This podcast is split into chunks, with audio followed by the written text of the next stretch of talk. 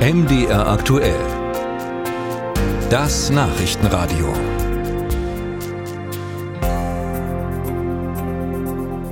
Ja, und vielleicht können äh, Kinder auch heute gar nicht in die Schule gehen, nicht durch den Schnee stapfen, müssen sie ja nicht, denn die Gewerkschaft Erziehung und Wissenschaft GEW will mit einem bundesweiten Streiktag Bildung weiter Druck auf die Tarifverhandlungen im öffentlichen Dienst machen. Und einer von bundesweit vier zentralen Streikkundgebungen wird neben Berlin, Hamburg und Karlsruhe Leipzig sein. Und dazu werden Lehrkräfte aus Sachsen, Sachsen-Anhalt und Thüringen anreisen, in 40 Bussen, wie es heißt.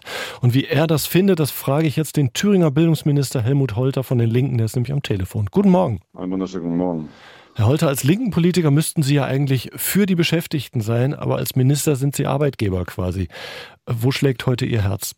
Wenn ich zwei Herzen hätte, wäre es ja gut. Dann würde das eine Herz auf der Seite der Beschäftigten, der Gewerkschaften schlagen, das andere Herz auf der Seite der Arbeitgeber. Tja, also müssen Sie sich entscheiden jetzt. Ja, ich muss mich entscheiden. Ich äh, unterstütze den Streik, äh, bin solidarisch mit den Beschäftigten, äh, weil sie nicht nur in den letzten drei, vier Jahren schon immer Überlast gefahren haben und sie brauchen auch diese äh, Erhöhung ihrer Einkünfte, denn von seiner Arbeit muss man leben können. Das betrifft auch die Beschäftigten im öffentlichen Dienst als Arbeitgeber weiß ich, dass wir das dann in den Haushalten der Länder und konkret auch in Thüringen abbilden müssen. Das Tarifergebnis bleibt abzuwarten. Ja, die GW fordert 10,5 Prozent mehr Lohn, mindestens aber 500 Euro.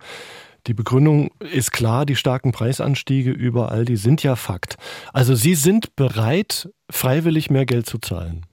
Ich bin bereit, äh, das Geld äh, zur Verfügung zu stellen. Wir müssen dann in der Regierung darüber sprechen.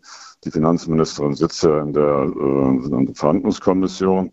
Die Ergebnisse kennen wir noch nicht, aber wir haben uns darauf eingestellt, dass das Ergebnis der Tarifverhandlungen dann auch im Landeshaushalt abgebildet wird. Voraussetzung ist, dass in Thüringen überhaupt zu einem Landeshaushalt kommt. Wir haben ja hier eine besondere Situation aufgrund der Minderheitskoalition. Wir brauchen immer die Zustimmung von der demokratischen Opposition. Hm. Und wenn es nicht so richtig dazu kommt, auch weil an anderen Ecken künftig viel, viel Geld äh, fehlen wird, Stichwort Bundeshaushalt, Haushalt, Schlüsselzuweisungen werden eventuell niedriger ausfallen. Was machen Sie dann, wenn die Koalitionspartner dagegen sind und Sie keinen Haushalt zustande kriegen? Dann äh, war es das doch mit äh, Tariferhöhung. Also das, ein, das eine ist tatsächlich, dass äh, die Tarife, die Tarifergebnisse für die Angestellten dann abgebildet werden. Das ist ja dann vertraglich vereinbart, die müssen gezahlt werden. Das hat dann Konsequenzen für den Gesamthaushalt. Äh, das muss äh, abgebildet werden. Die Opposition, konkret die CDU-Fraktion, fordert ja, dass wir weitere Kürzungen vornehmen. Die Landesregierung in Thüringen hat einen Haushalt vorgelegt. Der liegt gerade im Parlament. Äh, wir haben im Moment eine Blockade. Ähm, aber es darf nicht auf dem Rücken der Angestellten passieren. Und im Ergebnis der Tarifverhandlungen wird ja in der Regel immer nachgezogen für die Beamtinnen und Beamten.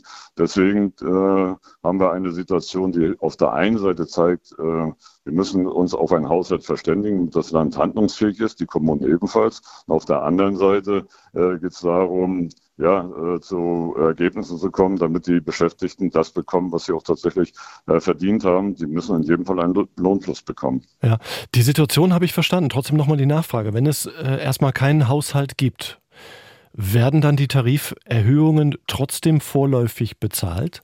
Die Tarife, also die Löhne und Gehälter im öffentlichen Dienst, auch für die Lehrerinnen und Lehrer, die Erzieherinnen und Erzieher und die anderen Beschäftigten im Kindergarten und Schulbereich, auch bei den Hochschulen werden gezahlt. Dazu ist ja der öffentliche Dienst, der Arbeitgeber dann verpflichtet. Ähm, und dann muss an anderen Stellen entsprechend gekürzt werden und dann können dort Zahlungen nicht erfolgen. Gesetzliche Leistungen, tariflich vereinbarte Leistungen werden in jedem Fall gezahlt. Musik